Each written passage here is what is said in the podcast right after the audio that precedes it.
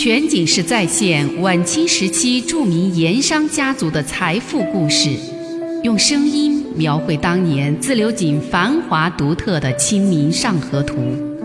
据王瑞小说《盐商世家》改编，悦享九零八自贡文化旅游广播为您倾情演绎《自流井往事》。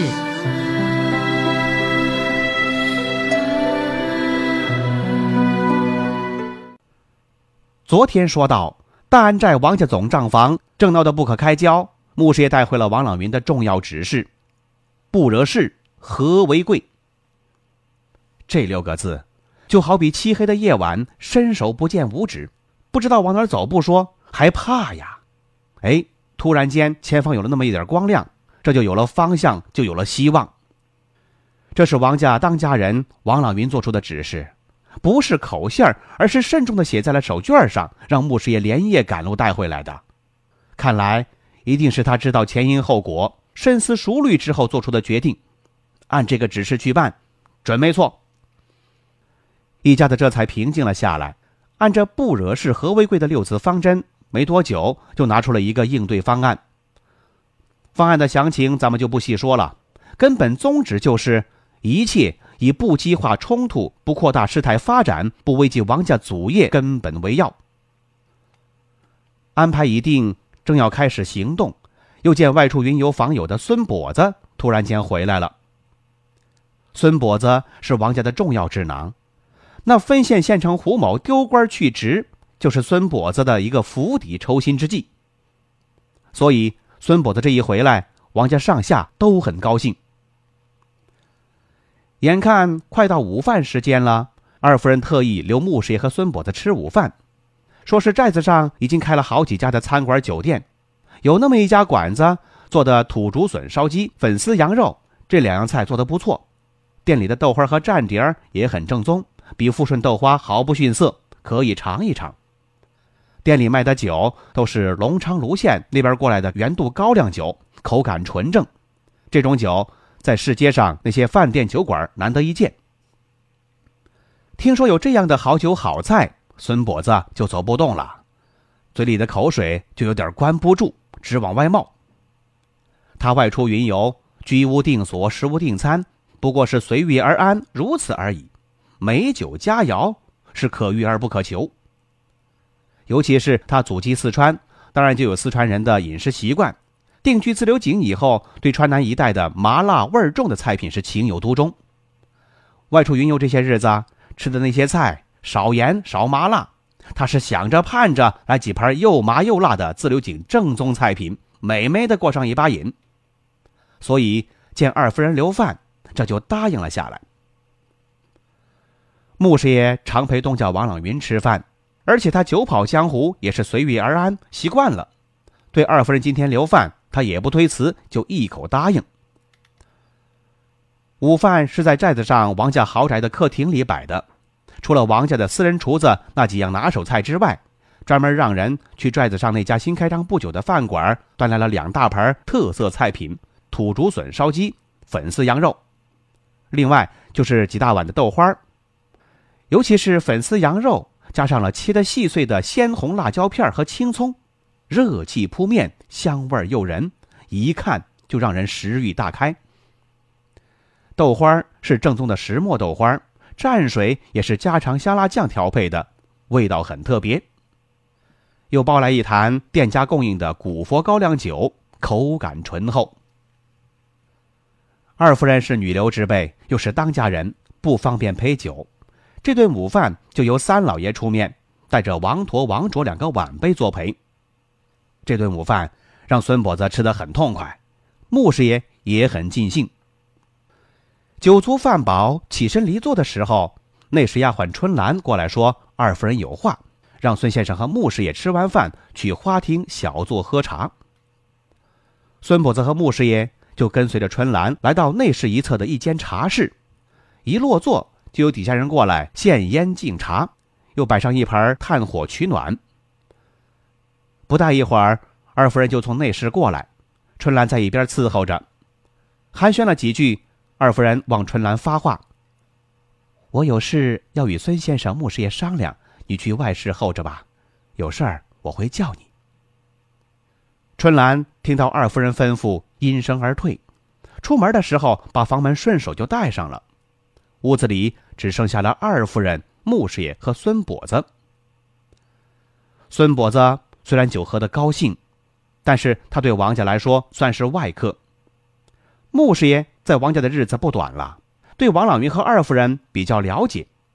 他敏锐的感觉到，二夫人今天这番举动似乎有些不同寻常。二夫人肯定是有什么事要单独说。全景式再现晚清时期著名盐商家族的财富故事，用声音描绘当年自流井繁华独特的《清明上河图》。据王瑞小说《盐商世家》改编，悦享九零八自贡文化旅游广播为您倾情演绎《自流井往事》。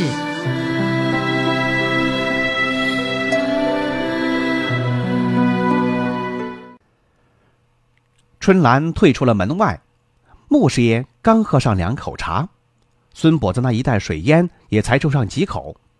二夫人突然起身离座，款步走到坐于客位的孙跛子面前，先是恭恭敬敬施上一礼，然后低头一拜，嘴里说：“孙先生，近日冒昧将先生请到这内室来，是有要事相托，请先生先受我一拜。”二夫人这个举动，孙跛子完全没有料到。他哎呀了一声，连忙放下水烟袋，起身望二夫人躬身回礼：“嫂子，你这是折杀我了！有事你尽管吩咐就是，何须如此？万万使不得，使不得！我孙某实在是受用不起。”说着，就请二夫人还是回坐到椅子上。没想到二夫人不坐，却朝穆师爷走了过去。穆师爷见势头不对，要赶忙起身。二夫人却把他按坐在椅子上，还是一样恭恭敬敬的给他施礼。穆师爷虽不是外人，但眼下危难时刻，师爷受命危难，忠心耿耿，为王家各事往返奔波于县城警场，尤其是照顾县狱中的夫君，不致过分受苦，又传递消息于里外，师爷作用关键，功不可没。师爷这里也受我一拜。也是当头一拜。穆师爷赶紧回礼，连声说受用不起，又和孙跛子一起请二夫人坐下来说话。二夫人喝了两口茶，定了定神，这才缓缓的说道：“近日特意把两位请到这里来，确实有些心底话要对两位说一说。这些话都是肺腑之言，在我这心里也搁了好些日子了。”一则孙先生久出未归，二则穆师爷长留县城，难得有这种三人碰面的机会。今天说出来，虽说是妇道之言，难免让人见笑，但能让二位明白我的心思就好。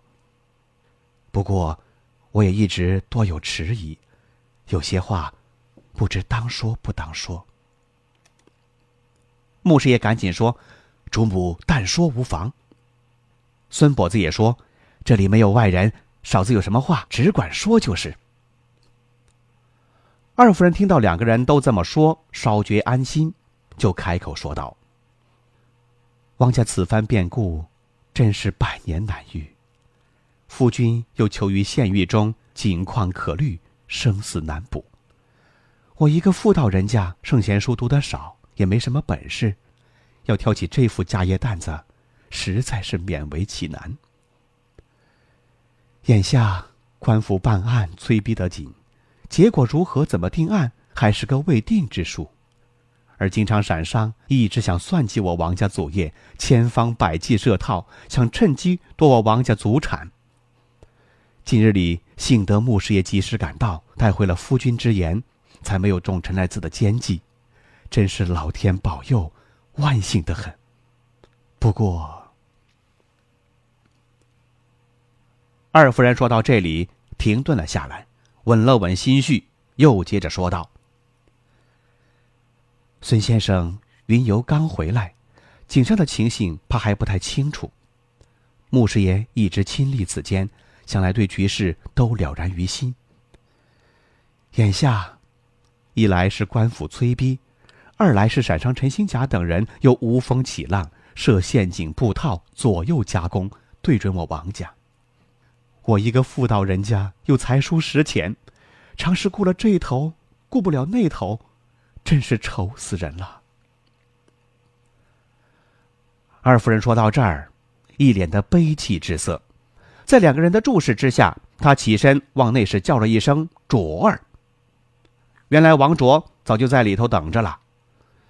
王卓出来，二夫人叫他给孙跛子穆师爷请安问候，然后让他坐在一边。才又继续说道：“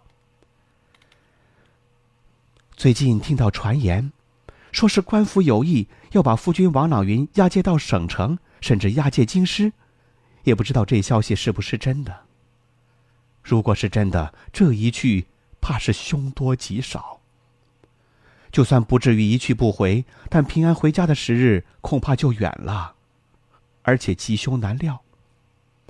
如果是这样。”长留我孤儿寡母在这里，以我的本事能耐，只怕是难以支撑这么大个家业，更别说解救我夫君和家族如今的大难了。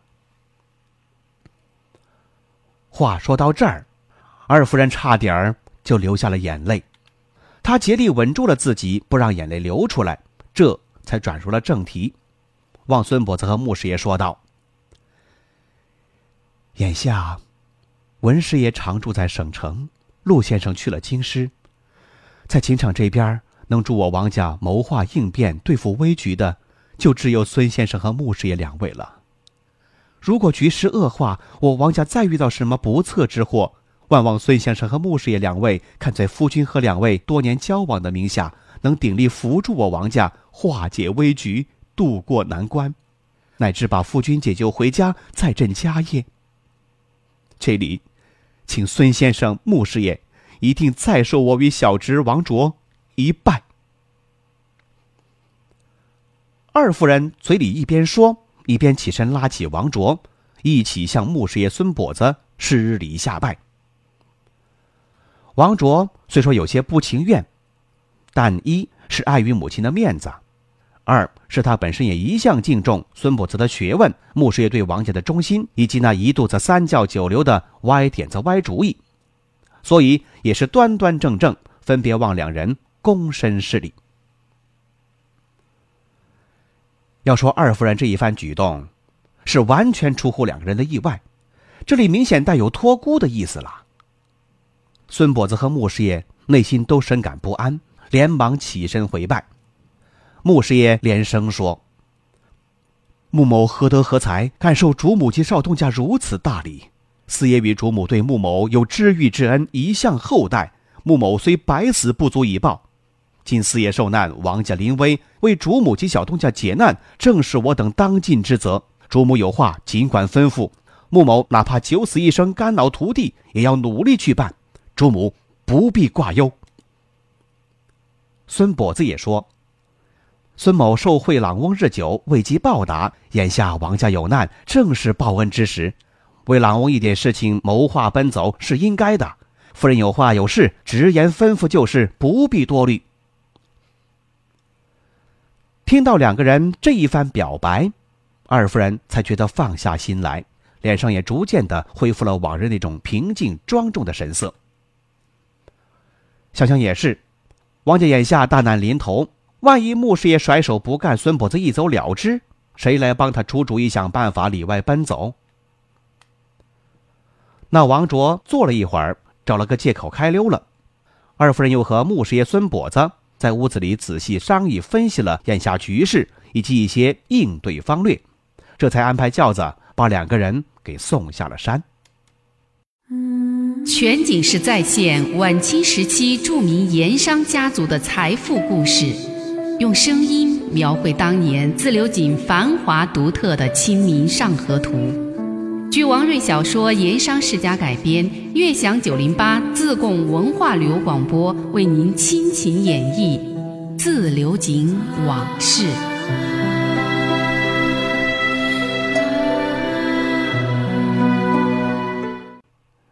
两个人下了大安寨，穆师爷看时辰还早，原本想连夜赶回富顺县城。他想尽快把眼下自流井这边的最新情况，以及家族得到六字指令后的应对举措，通报给狱中的王朗云，好让他心中有数。两台轿子一前一后进入市街，穿街走巷，过了正街、新街，走到了三道拐的岔路路口。从这儿下坡，过了府西河的下桥桥头，就可以直接上官道前往富顺县城。这个时候，前面的孙跛子突然停下了轿子，在路口招呼穆师爷。穆师爷也让轿夫停下，两个人在路边隔轿说话。孙跛子问：“穆兄，你这是打算这就赶回县城？”穆师爷说：“正是，想连夜赶路，明早上午时分能到县上，那边还有许多事情要打理。”孙跛子说：“又不是赶考。”早一日晚一日往县城都差不多，不如咱们找个地方喝茶。晚上我请你喝酒，住上一夜。你明日一早动身，轿子走快点，天不黑也就到了，如何？穆师爷料想孙跛子是有些话要同他细说，想了想就答应下来。于是两台轿子一前一后过了下桥，却没有顺官道上坡走会柴口方向，而是拐了一个弯，一路向炎帝宫而去。在炎帝宫大门口打发了轿夫，穆师爷就跟随孙跛子进了茶园。茶园老板和众茶客一看是穆师爷和孙跛子，不免吃惊好奇。茶老板赶紧过来问候招呼。孙跛子抬眼四望，想了想，吩咐说：“外面和风太大，不宜久坐，不如你给我送一壶好水，两碗盖碗香茗，送到庙里来。我们在庙里找个可以避风的地方吧。”说罢，就带着穆师爷进了炎帝宫。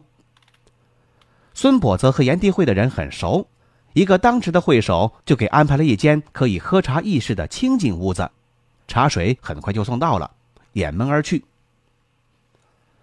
穆师爷不常在这边走动，他揭开茶碗，喝了一口热茶，果然是难得的好茶好水。嗯，茶好，水也好，怪不得孙先生常来此处喝茶。这茶水品味在自流井怕是难寻第二家。常听人说山间乡野寺庙酒好喝，其实寺庙茶配寺庙水才是真正的上等品味。两个人喝着茶，说了一阵闲话，孙跛子这才把话题引到正事上，说起了今日在大安寨二夫人对他和穆师爷那番托孤之举。华夏千年，泱泱大国，自古是礼仪之邦，国人多以脸面为重，尤其是世子豪商、富贵人家，又尤其是女流之辈。今日二夫人肯如此放下脸面，与我等二人取意下拜，并当面托孤，说明王家确实已到了万分危难的险境。二夫人为救王家大难，不得已而为之啊。孙跛子脸上带着在他来说不常有的动容之情，对穆师爷说道：“穆兄，小弟一向认为君子受人之托，忠人之事。如今二夫人既然将此大任托于你我，此刻孙某真有临危受命之感。你我倒也是真该想点什么好主意出来，解王家眼下之危难才好。这也是我将老兄留下来住一夜再走的初衷。”至于做东请穆师爷喝酒不喝酒，那倒在其次。不知穆兄有何高见？